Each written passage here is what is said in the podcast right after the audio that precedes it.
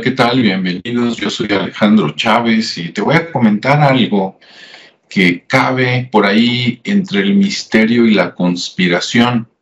Estaba viendo un video, ahorita te lo muestro, no recuerdo si era de la Dolce Vele o de History Channel o algo así, ahorita te lo muestro, sobre la mal llamada gripe española, porque realmente era la gripe americana de Estados Unidos. Y vi todo el video y me surgieron dudas y me hizo buscar información relacionada, que es la que te voy a mostrar en orden cronológico, y de ahí tú saca tus propias conclusiones. Va a ser increíble. Déjame compartirte pantalla y saca cuenta. Si quieres, agarra un cuadernito, una pluma o un lápiz y allá va, para que puedas sumar y restar años. Primero, tenemos aquí eh, en esta página de Open Mind del Banco Bilbao Vizcaya, ¿verdad? Dice Jenner y el descubrimiento de la vacuna. Aquí dicen que en 1796, repito, 1796, estamos hablando del siglo XVIII, Edward Jenner descubre la vacuna, ¿sí? Este, por ahí probando en un niño que dicen que era el hijo de su mayordomo, su criado, algo así, ¿no? 1796. Entonces él descubrió el uso de la vacuna, que básicamente era agarrar una enfermedad, que en este caso fue pus de un infectado y se, y se lo puso a un niño.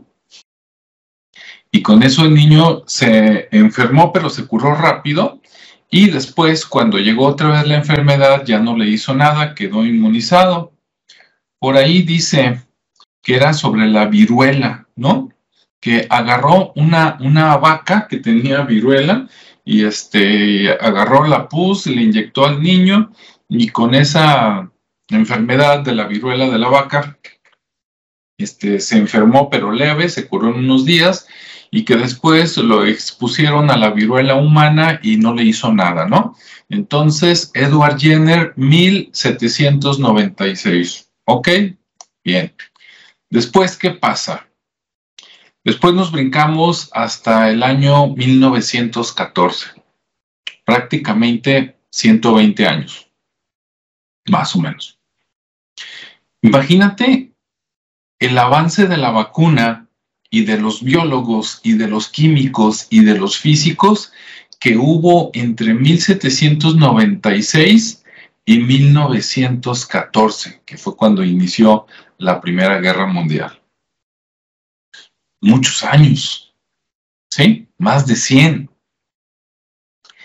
Imagínate 100 años de investigación científica, para bien y para mal, financiada, por ejemplo, por los Rothschild, que ya existían en ese tiempo y ya eran inmensamente ricos, de los Rockefeller, que en ese momento, en 1900 y tantos, ya era la segunda generación de Rockefeller, o sea, también ya eran inmensamente ricos.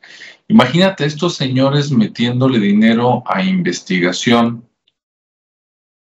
biológica, médica, física, química, para enriquecerse de las materias primas, pero también para hacer armas para la guerra.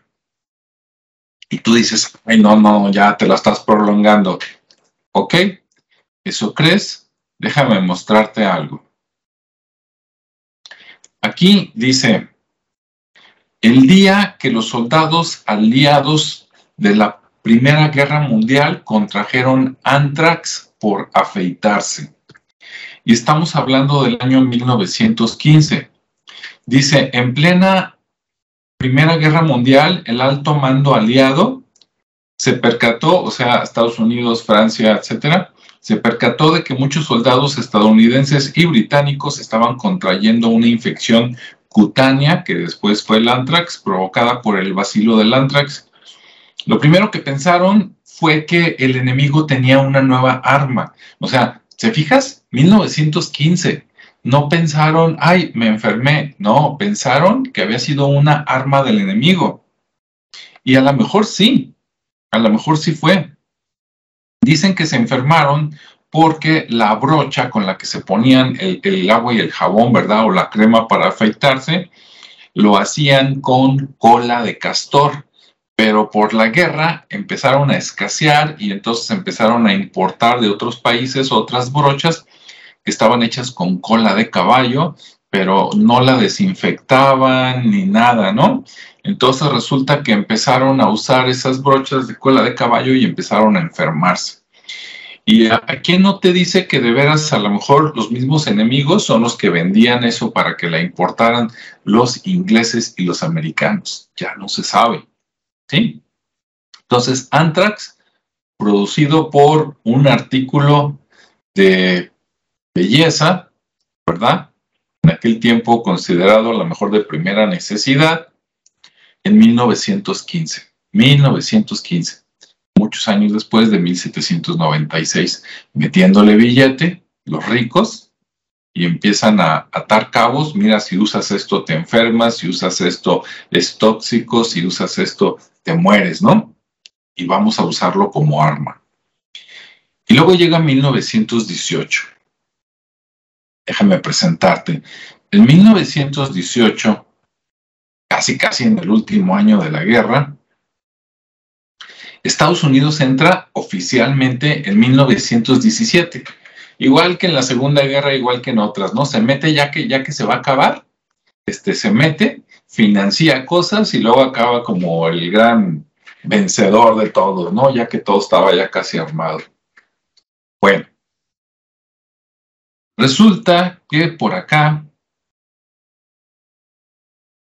en, ahorita te digo, la Dolce Vele, mira, como ves ahí, tiene un video aquí en YouTube, en DW Documental, que se llama La gripe española.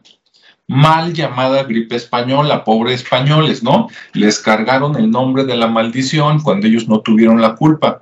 Porque en este documental te dicen que Estados Unidos, a principios de 1918, sus soldados se empezaron a enfermar de una gripe sospechosa que les daba, que se contagiaban muy rápido, pero que se curaban a los 3, 4 días. Lo que pasa es que era muy infecciosa, pero no era mortal, ¿no?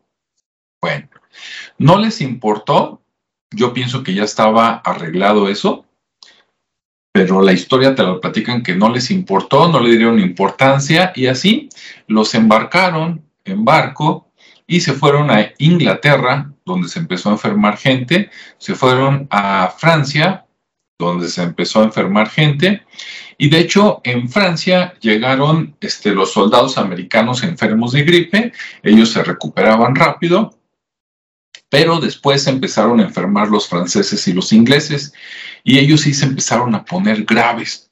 Sí, ya ellos no era de días, era de semanas, se ponían muy mal, les subía la fiebre, caían en cama, y después, por los movimientos comerciales que tenía eh, Francia principalmente y también Inglaterra, empezaron a enfermarse España, eh, África, eh, China, etc.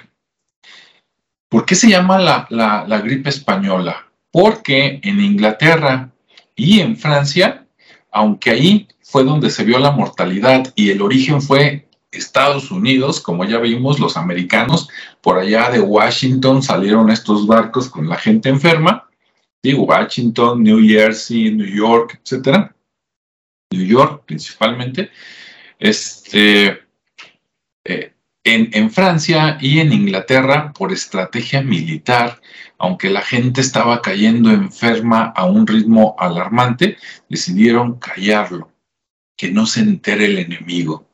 ¿Sí? Decir, aquí no pasa nada.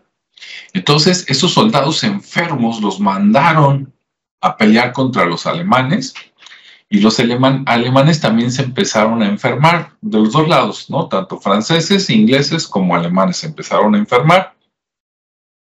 Los alemanes allá al interior, pues ellos sí empezaron las noticias de que eh, había una enfermedad, etcétera, etcétera. Y como te digo, los ingleses y los franceses se quedaron calladitos aquí no pasa nada, todos estamos sanos, ¿sí? Para que el enemigo no se entere que estaban sufriendo bajas por enfermedad.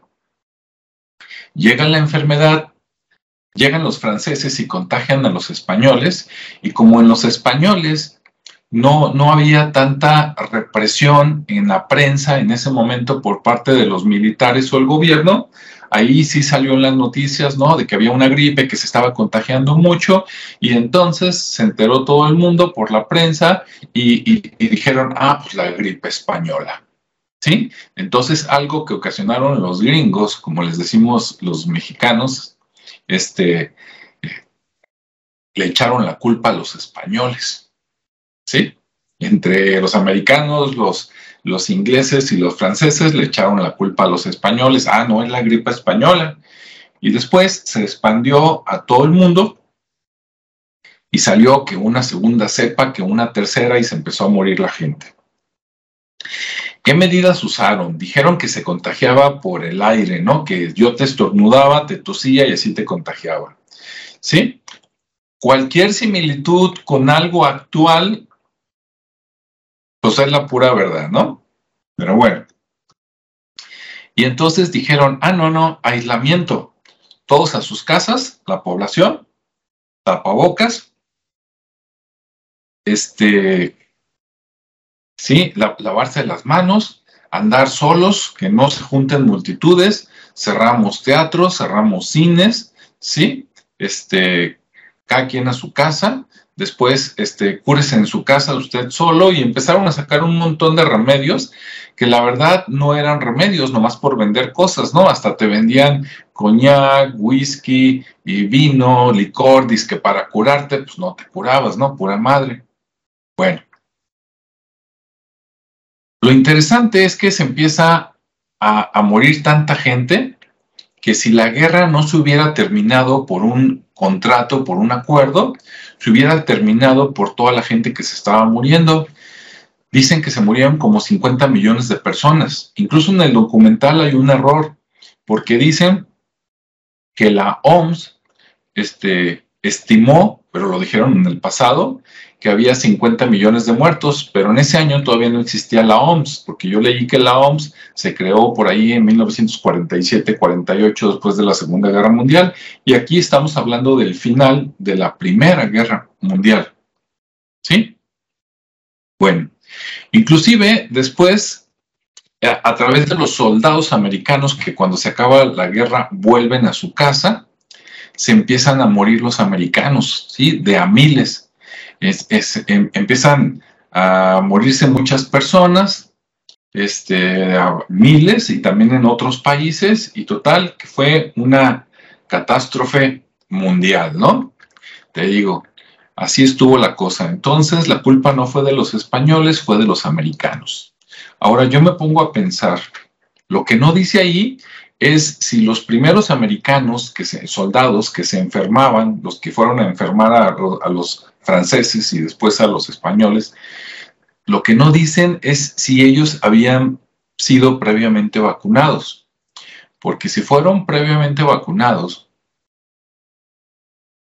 y después liberaron una enfermedad y ellos estaban relativamente resistentes, de tal manera de que se enfermaban pero no se morían, pero solo ese primer grupo de soldados estaban, por decir así, protegidos y los demás ya no, fueron a enfermar a todo el mundo, inclusive a los americanos cuando vinieron este, los otros soldados que ya no tenían esa protección, regresaron y entonces sí enfermaron pues a la esposa, al niño, etcétera, y hubo varias muertes, ¿no?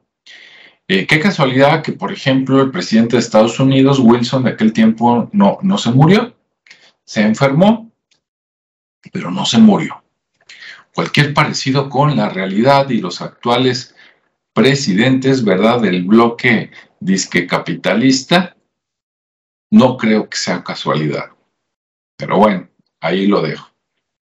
Entonces, dos cosas. Uno, la gripe española no fue española, fue americana.